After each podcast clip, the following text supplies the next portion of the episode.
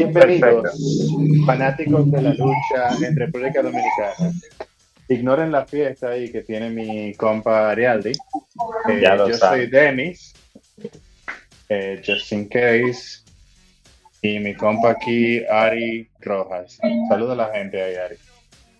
Eh, saludos para todos aquellos que podrán escucharnos por el día de hoy.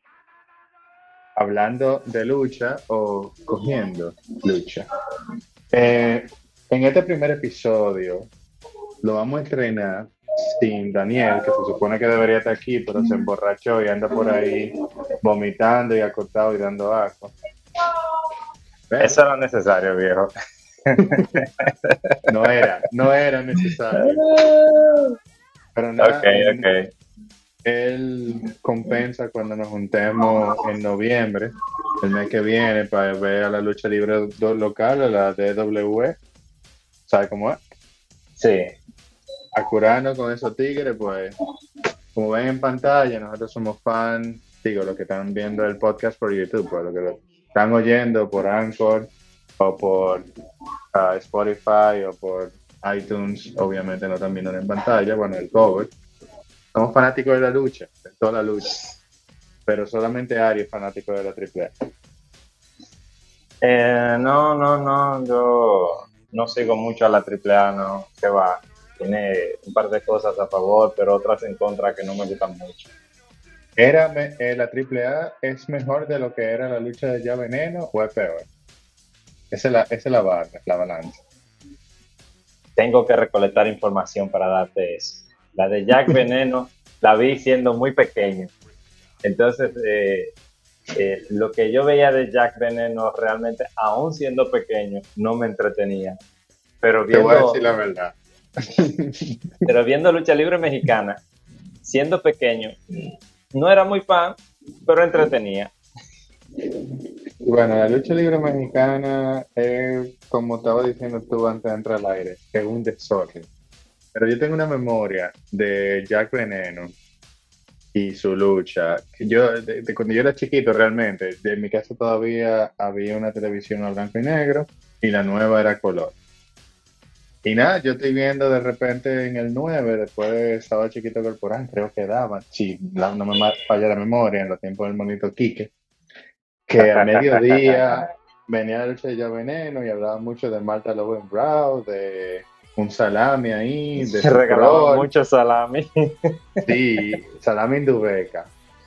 Eh, sucrol, creo que sucrol. A mí no venía para la memoria. Y bueno, el punto es que está que la lucha y eh, de repente en el ring ellos se ponen de acuerdo, se quedan tranquilitos, se acuetan en el ring y se agarran de mano y se presionan eh, con los pies, se empujan con los pies. Y esa es que la estrella, el gran movimientazo ese.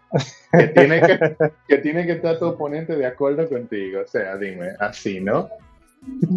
Bueno.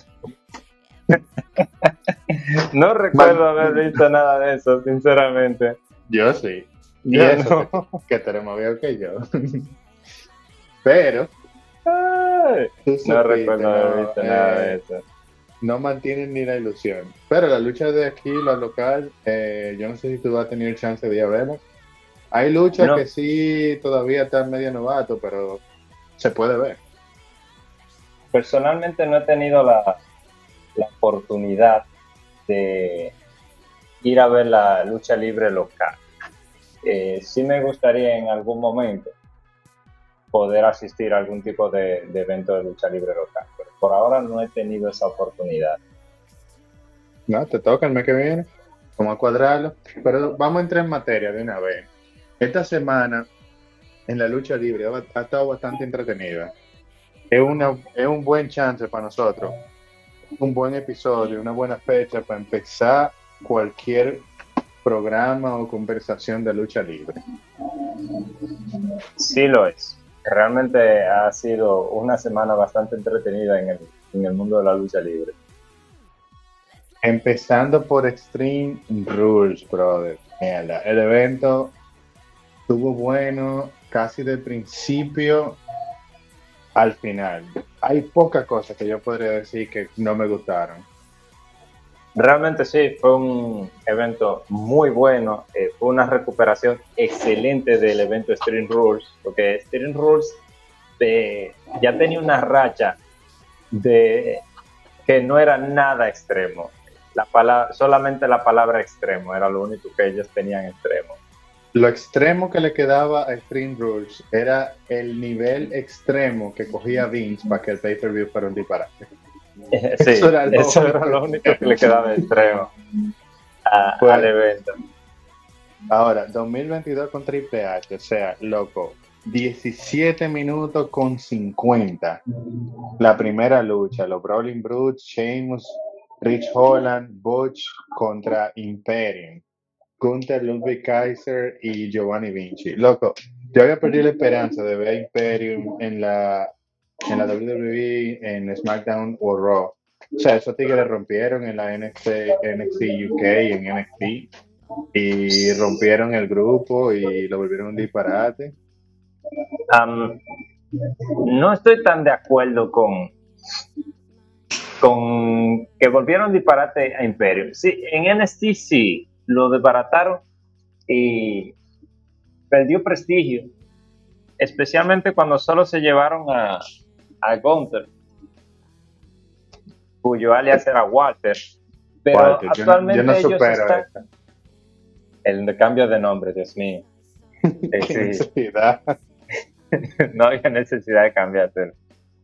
Pero sí, eh, el camino que están tomando ahora, que está tomando Imperium, ahora y su rivalidad con, con los Brawling Brutes, sí está revitalizando el, el stable.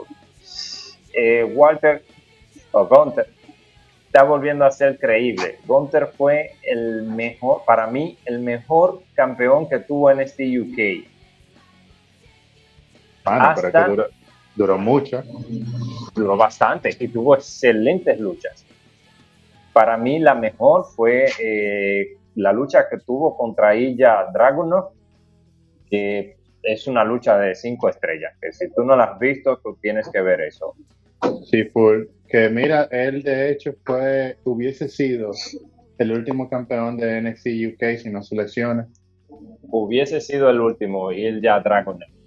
Eh, Hubiese sido un mejor paso que el que tuvo eh, Tyler Bate. Y me encanta Tyler Bate, pero él ya Dragon y quedaba mejor ahí.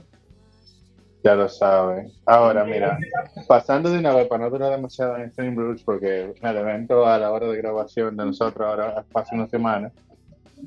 Ronda Rousey contra Liz Morgan. Un podrio. Pudieron, o sea, si el evento tuvo una manzana podrida, un pedazo no tan bueno, porque te voy a decir la verdad, la lucha tampoco fue de que, que apestó hasta el final.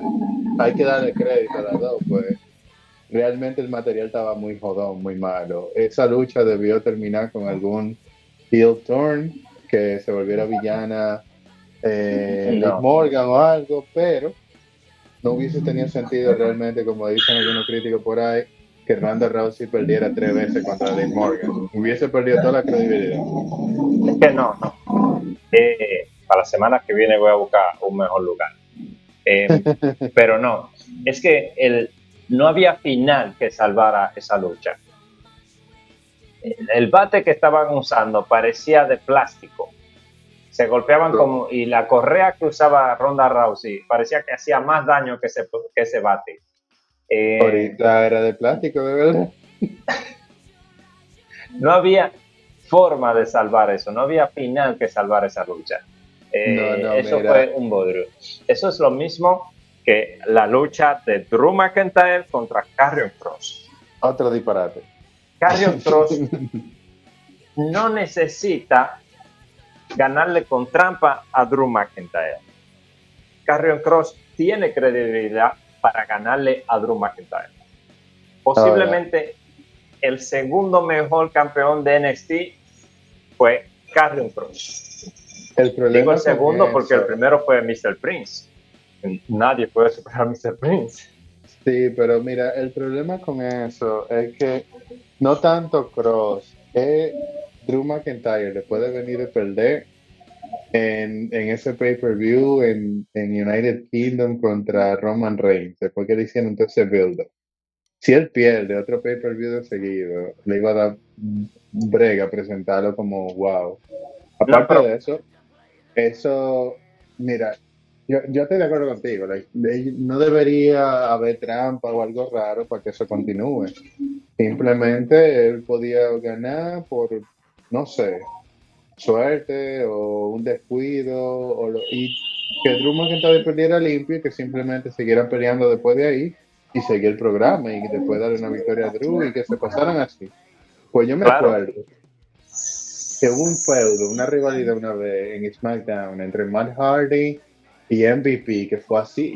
Uno ganaba en un, en un SmackDown, otro ganaba en el otro. En el pay-per-view ganaba uno, después el otro. Y ellos duraron como seis meses en esa vaina. Y nunca dejó de ser entretenido. Exacto. Recuerdo esa rivalidad de Matt Hardy contra eh, Matt Hardy contra MVP. Pero en, poner a, a Drew tan over 9000 puede ser un problema. Porque de vuelta a la lucha que él tuvo en, contra Roman Reigns en Arabia, necesitó intervención. Es decir, el jefe tribal tiene mucha más credibilidad y necesitó intervención para no dejar supuestamente a Drew débil. Perder contra Roman no dejaba a Drew débil. Perder contra Carrion Cross de forma limpia no dejaba a Drew McIntyre débil pero sí dejó débil a Carrion Cross ganándole con trampa. O sea, lo hizo ver muy feo. también hay otro punto de vista y es que una cosa que tú puedas hacer algo y otra muy diferente que tú lo quieras hacer. Eh, la vía fácil, eh, eso mismo, fácil, salirte de eso y ganarte. Bueno, eso sí. Sí, entonces, nada, eso, es un detalle que, que tomo en cuenta también. Eh, sí, eh, con respecto a Street Rule, eh, me, me, gustó la lucha de Bailey contra Bianca Belair. Fue bastante buena. No necesitábamos a todo Damage Control en la lucha, pero fue bastante buena.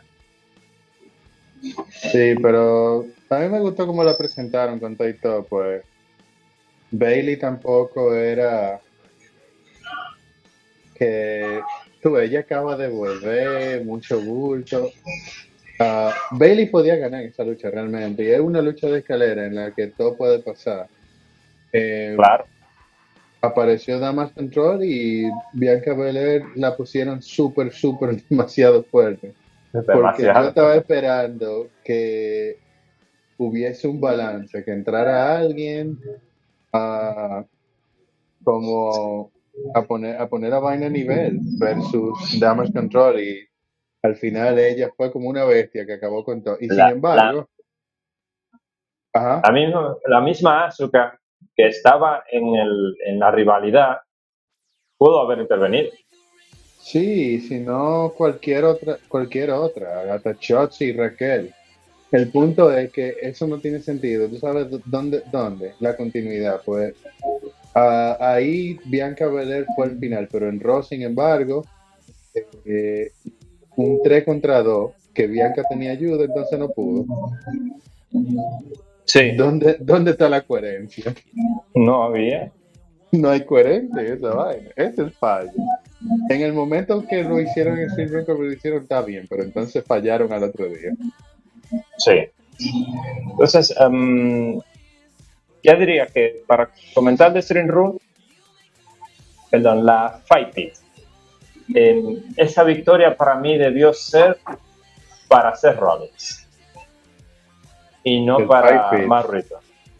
Sí, no me quejo de la, de la lucha, no me quejo de ninguno de los dos, pero yo hubiese preferido que la pelea hubiese sido para, la victoria hubiese sido para Seth Bueno, ¿qué te digo?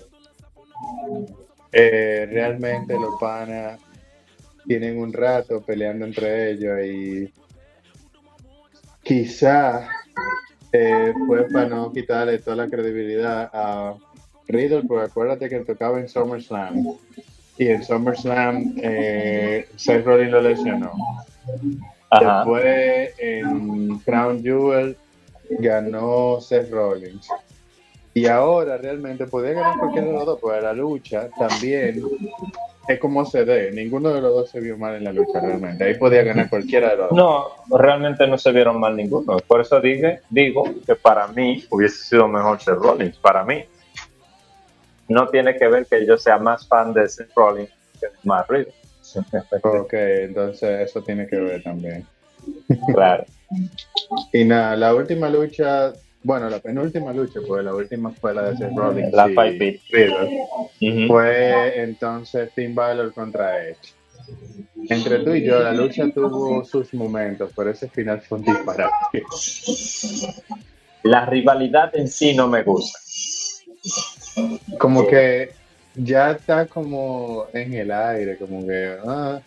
Y lo peor del caso es que o mejor, o quizá lo mejor del caso es que ellos se habrán dado cuenta como que tienen que darle una pausa a eso, porque ahora con el OG, y mira que estamos hablando ya de Raw hace rato, con el OG y AJ Styles que volvieron contra Josh Day tiene más sentido que seguir esta historia con Edge y Beth Phoenix. Aunque tiene sentido como quiera, pues después de que desbarataron a los dos viejitos, tienen que irse a lamerse los huesos por ahí un rato antes de volver. Sí. Y por lo visto en SmackDown, si sacan también de la historia al Rey Misterio, queda muchísimo mejor también. No, y aparentemente eso, eso es lo que es lo que va a pasar. Pues Rey Misterio ahora. ¿Tuviste te, te, di chance de ver SmackDown esta semana? Claro. Rey Misterio, el, el, retador de una vez, que hablando de Drew McIntyre y de y de Karen Cross, Cross se supone que tenía que ser uno de los competidores en esa lucha por el retador número uno, por el campeonato intercontinental. Sin embargo, me gustó el segmento inicial de SmackDown para sacarlo de la lucha. Sí, me está gustando que yo cosas así al principio. También lo de DX el, el lunes estuvo bien, bien cool. Y todos esos chistes, los chistes que hicieron, DX en este caso, son para el público que habla, que habla inglés. Porque en español yo no tengo idea si se oyeron también. Ah, pero... Yo lo, dudo. Eh, pero con los comentaristas que había anteriormente, yo sé que hubiesen hecho algo bastante gracioso. No sé quiénes son los que están ahora. Yo creo que está Marcelo, Marcelo Rodríguez, el venezolano, y otro tigre ahí, pues. Ya, lo que, ya Carlos Cabrera y Hugo Sabinovich, con lo que crecimos nosotros hace rato, que le dieron para afuera a los dos. Pero esos chistazos del lunes de los Cox, una referencia a Vince ahí no solo a Vince, eso también fue una referencia a la carta de disculpa que leyó DX eh, hacia la cadena de televisión que en ese momento, para los 90, dijo que ellos decían demasiadas palabrotas. Hicieron su listado de todas las palabrotas que ellos decían y fue muy, muy cómico. Y eso fue una referencia a ese momento. Ellos se disculparon también diciéndola. No, pues el segmento agarró lo más que pudo. Tuvieron referencia a todo, absolutamente todo. O sea, a mí, ese nostalgia y todo el asunto, pero a mí, cada vez que quieran poner en pantalla DX, yo estoy contento. La verdad. Yo también. Realmente eh, es un grupo que, aunque ya sean todos unos viejitos, hacen reír. Ellos saben, saben entretener. Eso no es algo que a ellos se le ha olvidado. no sé, yéndonos, si tú quieres, comentamos a SmackDown de una vez, ya que empezamos con eso. Vi el, el, show, tuvo sus altas y sus bajas, pero fue un show para mí excelente. Desde el inicio, con el accidente de Cross para sacarlo de la Fatal Four Way hasta la misma Fatal Four, Fatal Four Way. Eh, excelente. en Rey Misterio no se pone viejo. Rey Misterio eh, mantiene el ritmo dentro del ring. No, Rey Misterio es el puto final. Sí. El final. Su careo con, con Ricochet me gustó bastante. Y realmente eh, sería un rival, que digamos, entretenido para Imperium. Eh, sería una lucha entretenida de ver a Walter contra Imperio. Eh, perdón, Walter contra Rey Misterio. Y ver si el Rey Misterio puede aguantar esos choques. No sería, va a ser, pues ya Rey Misterio es el retador. O sea que la lucha va a menos que pase algo que lo evite en el medio, que todavía todo es posible, pero ¿qué te digo? Eh, yo creo que lo dañaría si llegan ahí. que si llegan a sacar Rey Misterio del medio, pues todavía Ah, no, no, sí, lo dañaría. Eh, estoy de eh, acuerdo que Rey Misterio se retire ante su hijo, pero hay que darle tiempo a, a Dominic. Mientras tanto, eh, Josh Mendez va a estar ocupado con estos dos tigres, con sí. Gallows, Anderson y AJ Styles. Y, AJ Styles. Que volvieron esta semana a reformar el OG. Los tres tienen historia con el Prince, porque todos eran parte de el mismo del grupo. Club. del Bullet Club.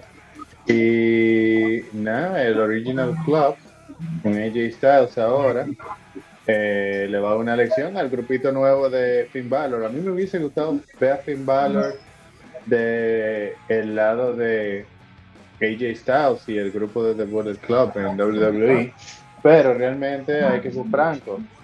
Si se da así, probablemente Anderson y Gales no vuelven a la WWE, pues no iba a haber razón.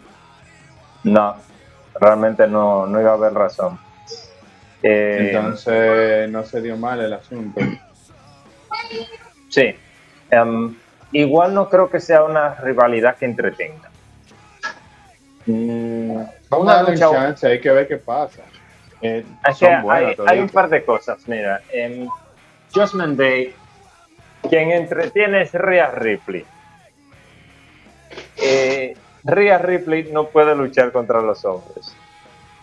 Bueno, ¿qué te digo? Eh, según rumores, que andan por ahí, hay que esperar a ver si es verdad. Um, lo que va a pasar es que el Original Club, con una mujer que no se ha mencionado todavía, y por ahí se anda mencionando que Mia Jim, uh, que su contrato se acabó con Impact Wrestling. Eso escuché que es Mia Jim. Sí, probablemente firme con la WWE y ella puede ser el, el, integrante nuevo del, del OG. Sería un buen buen una buena reintroducción. Algo bueno para equilibrar. Pero igual no tengo mucha esperanza en la rivalidad. Y me agrada cada miembro de Josh Day, con excepción de Dominic. Dominic tiene que mandar, tiene que ir a NXT. Le hace falta mucho todavía. Eh, probablemente pase. Ojalá. Y Damian Priest hizo un excelente trabajo en NXT y un excelente trabajo como manager de Bad Bunny. como oye, el de Bad Bunny, fan no es que me cae mal, pero yo no soy fan de su música, pero hay que darle crédito. El Tigre es un empresario y le pone pasión a lo que hace con todo y todo. Pues te, voy a, ser franco, no es cualquiera que llega a la WWE y de un show como Dios es Tigre. Hay que darle su crédito. Sí, hay que darle su crédito. Realmente sí.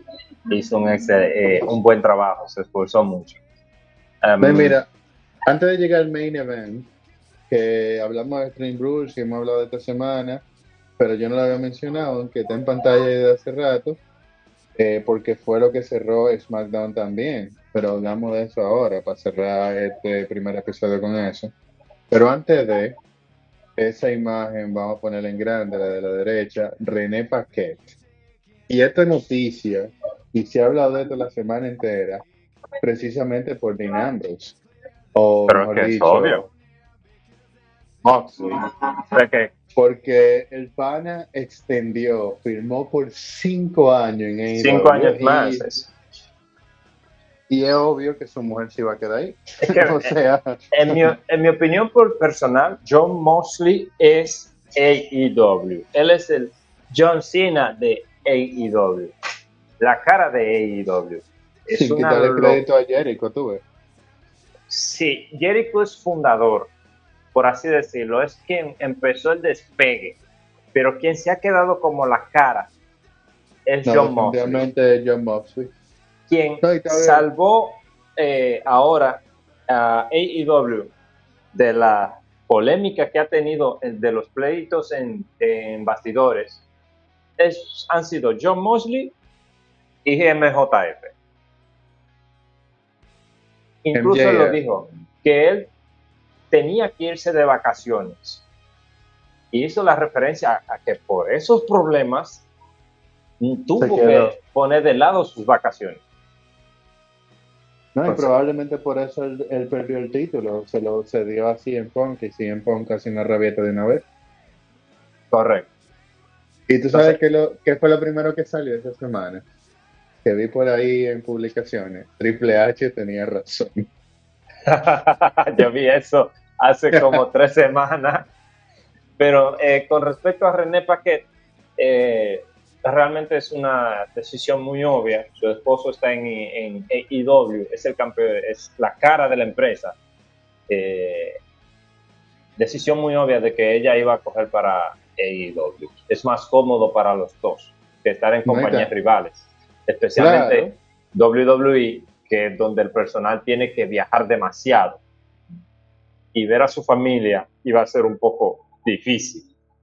No, no, te iba a ser un problema y especialmente en esa situación, con esa rivalidad y, o sea, iban a estar básicamente como tan eh, Andrade y Charlotte Flair ahora mismo. Sí, exacto. Y eh, como estaban Selina Vega y Alistair Black. Exacto. Que puede ser que, sí, que sigan en la misma situación, pues eso es otro asunto que te veremos el punto es que AEW no ha parado de traer gente y quizá por eso es que Triple H tiene una estrategia medio parecida y es que ¿por qué no? No, no me gusta mucho esa estrategia, pero ellos son los que saben de su negocio. Claro, no, imagínate, el problema con esto, te está trayendo tanta gente, obviamente, te mantiene en la palestra, te da noticias toda la semana, pero llega un momento donde tú tienes que preguntarte, ¿me queda espacio en el roster? ¿Puedo seguir metiendo dinero? Y empiezan a, salir todos los, todos los memes. Recuerdo todos los memes, los memes que vi de AEW, de fulano es AEW, hasta objetos eran AEW. hasta Big Man llegó a tener uno de esos memes. Pero Page bueno por ella, pues imagínate. En la WWE no querían que ella lo echara para que no se muera. La contratación de Page. Pero en AEW parece que no le importa matarla. Ese es la, por eso es que me da miedo. AEW no ha sido, eh, no se ha mostrado como el mejor cuidando a la superestrella. Que Recuerdo, o sea, AEW, perdón, no ha sido el mejor cuidando a las superestrellas. No, que Jeff Hardy no, entendí. Ya te entendí. no lo digo por Jeff. No, es eh, realmente Jeff eh, hace tiempo que estaba de retirarse. Pero comentando rápido, antes de que Jeff expresara que él tenía problemas en sus manos, se notaba, si, se, si uno se fijaba mucho en sus luchas, las últimas que él estaba, eh, que él tuvo en WWE, Jeff hacía muchos movimientos de sus dedos. ¿Qué significa eso? Que sus dedos él no los sentía. Entonces, Jeff eh, ya hacía mucho tiempo que debió haberse retirado porque tiene su cuerpo muy maltratado. Lo que yo digo lo digo por Matt Hardy. Eh, recuerdo hace unos años Matt tuvo una lucha extrema en el que fue lanzado como de una especie de, de, escalera o columna hacia una mesa y saltó la mesa, la cabeza saltó la mesa y Matt quedó inconsciente. y su retador, que creo que fue Sammy Guevara, no recuerdo bien, eh, me corrigen si me equivoco, en vez de parar la lucha entre Eddie y el referee, lo que hicieron fue levantarlo y fingir que la lucha continuaba. Eso fue un acto muy, muy... Entonces me da miedo Eh, con En resumen, no quiere saber de Hardy. No, no quiere saber de ello. Y Page no se cuida mucho luchando. Entonces, eh, Page puede tener un problema si entra No. al ring y lucha. Edge fue inteligente. Edge se salió, se rehabilitó, dio chance. Pero Page está muy desesperada desde el principio porque ya no ha aceptado que tiene problemas. Algo parecido no pasó con, con Brian Danielson, que de hecho ahí está la prueba. El Tigre está más lesionado que bien. Exacto. Pero ellos tienen que caer en cuenta por, por ello. AEW simplemente se está aprovechando de toda la atención que, que, que, que traen ellos a la pantalla. Y no, al final quienes van a tener que eh, quedarse con la consecuencia son ellos. ¿qué Sí. puede hacer? Sí. Vamos a entretenernos, que eso es lo que ellos quieren. Y nada, Ah, no con eso, Eh, Espera, antes dale. de que terminemos, hay unos puntos eh, que me interesan de SmackDown. En SmackDown ocurrieron varias cosas que podrían salir una buena historia de ahí. Em, por ejemplo, el New Day menciona su récord de, oh sí, de ser los campeones en pareja más longevos. Em, si el New Day llega a tener, o lo más, es lo más seguro, el New Day tendrá una rivalidad contra los Usos, no solo por el campeonato de por medio, también por el récord. Eso Sí. sería muy bueno. Entonces Sí, también mira, tenemos, la WWE tenemos también el... tumbar el récord a ellos. La ¿Eh? WWE da para tumbar el récord a ellos. da para tumbar el récord, sí. porque The Bloodline está eh, echando fuego, por así decirlo. Entonces, eh, pero sale una excelente historia si el New Day arruina la oportunidad de, de romper el récord. Porque tenemos también eh, ahora lo que yo considero la reciente rivalidad de los Brawling Brutes contra The Bloodline. En- si tú te fijaste en el, en el main event de SmackDown, los Brawling Brutes salieron a luchar contra The Bloodline. Y poner al- como rival de transición a Sheamus, que ha dado unas excelentes luchas con Gunther, incluso cinco estrellas, la última cinco estrellas que tuvo eh, WWE, eh, puntuada por Dave Mesher, que no, re- no sé pronunciar bien su apellido, eh, sería una buena rivalidad ver a Roman Reigns contra eh, Sheamus y a los Usos contra eh, el resto de los Brawling Brutes. No sé, no estaría mal, aunque yo no lo veo pasando de que de una vez ahora. Los Brawling Bulls sí, sí pueden intentar buscar los campeonatos en pareja, pero ¿qué te digo? En este caso, eh, ellos salieron no a pelear en contra del Bloodline, sino porque No, Eh, claro, eh, a- The estaba Bloodline atacó a Sheamus. Pero sí me gustaría ver la rivalidad del New Day contra los Usos, no solo por los títulos, por el récord. No, sí. Y lo, aunque sea que le quiten dos títulos, o sea, Concho, al sí, igual eh, que los esa títulos unificación. esa unificación tiene que irse por el carajo. Eh, Ya no New está. Day en SmackDown está sobrando. Ellos pueden agarrar, quitarle los títulos de Raw y de garitarse por Raw. Y ya. Sí, porque Raw no tiene básicamente equipos creíbles ahora mismo. Lo que tiene es que no tiene básicamente nada. Eh, eh, los Street Judgment Profits, Day, son jobbers. Street Profits. eh, O sea, creo que también está. son jobbers eh, la mayoría. este- el pobre ellos- Otis y, y Chad Gable son Otis y. Gable era que estaba buscando. Están ellos. Eh, MVP y Homos se pueden no relajo, pero hablando de MVP y Homos, es interesante la transición que hubo ahora eh, eh, entre Braun Strowman versus Homos. Mm, a mí no me llama. No me, no me llama, pero no me la estaba esperando esa. Yo sí, pero a mí no me llama. Quien entretiene en esa rivalidad sería MVP. Pero una lucha de Homos con Braun Strowman duraría máximo tres minutos y sería como a cámara lenta. 8 minutos con 11 segundos. 8 minutos con 8 segundos. Ajá. Yo no sé si tú te acuerdas, pero ya vimos esa lucha. Eh, no la recuerdo, ¿no? Sí. New Year's Revolution.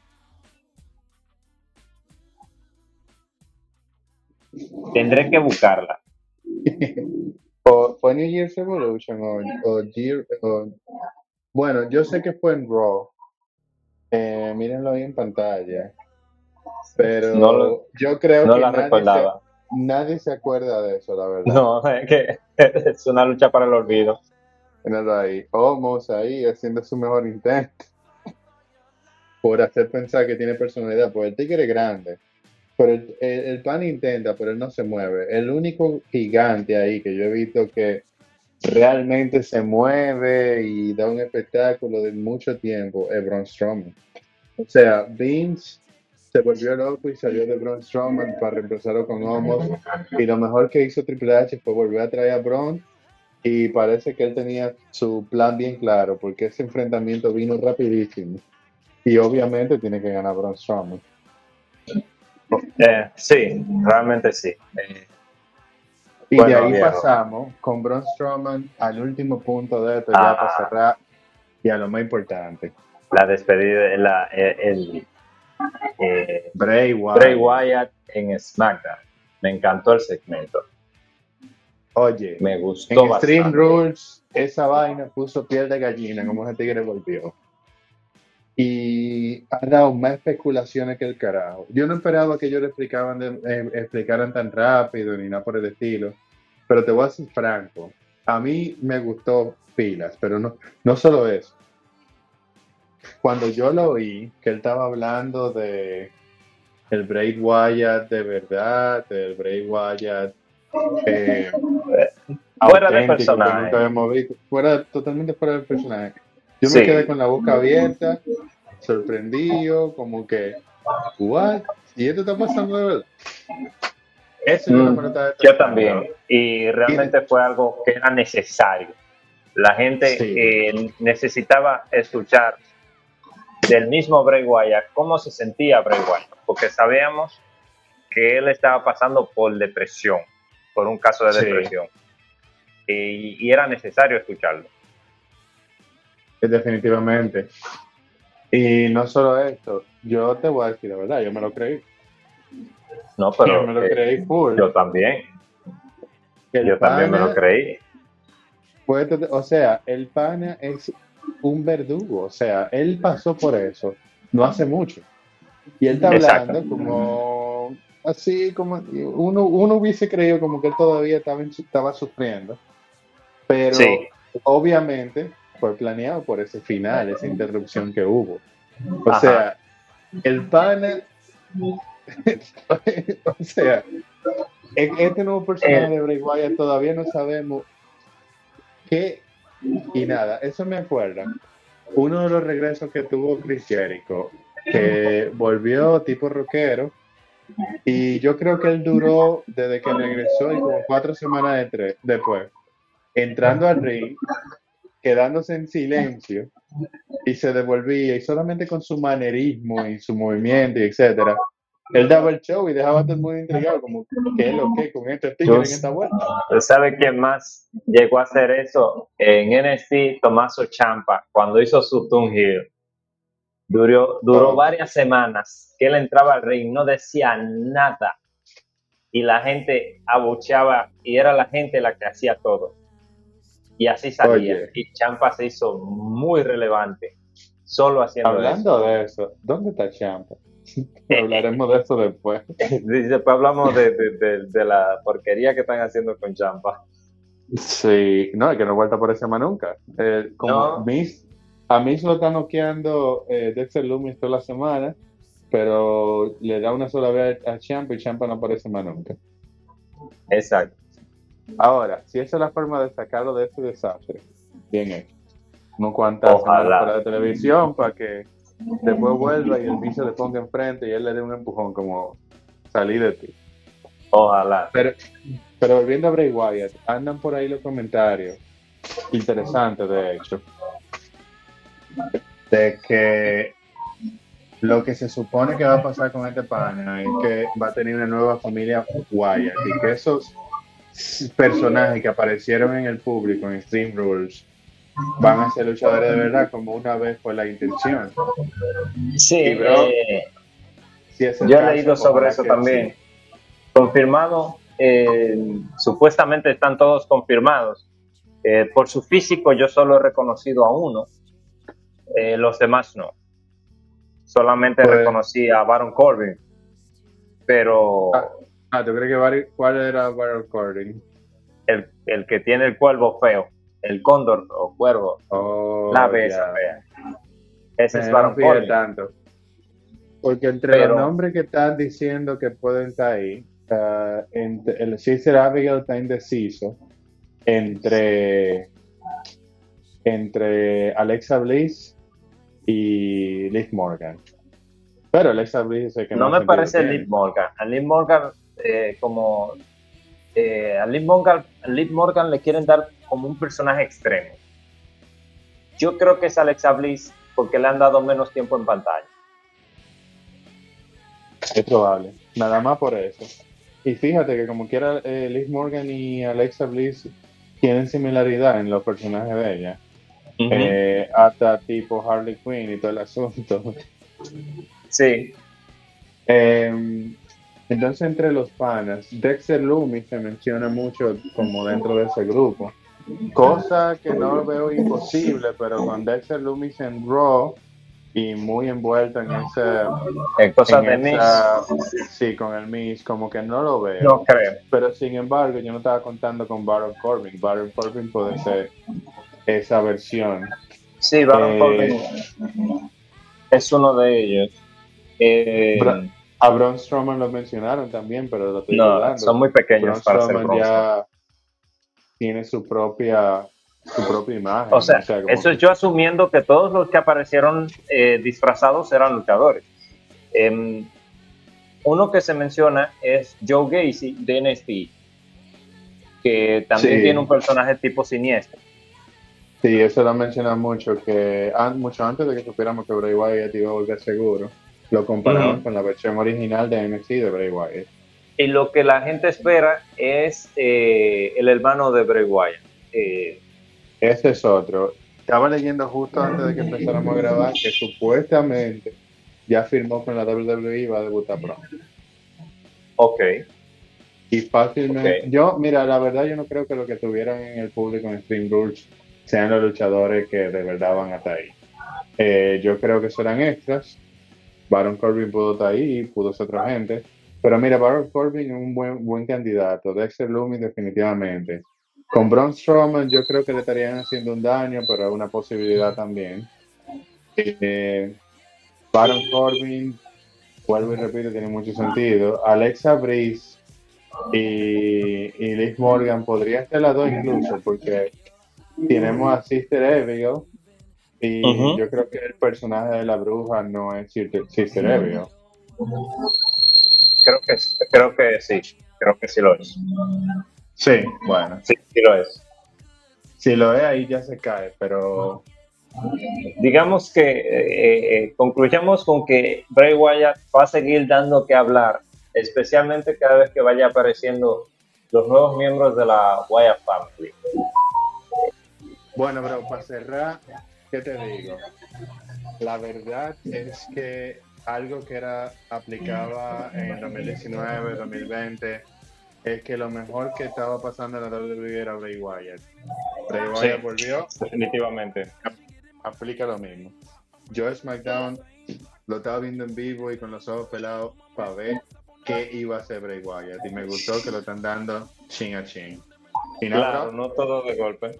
Y dejen en sus comentarios lo que opinan ustedes. Nos vemos la semana que viene. Cuídense. That was interesting. Turn it up.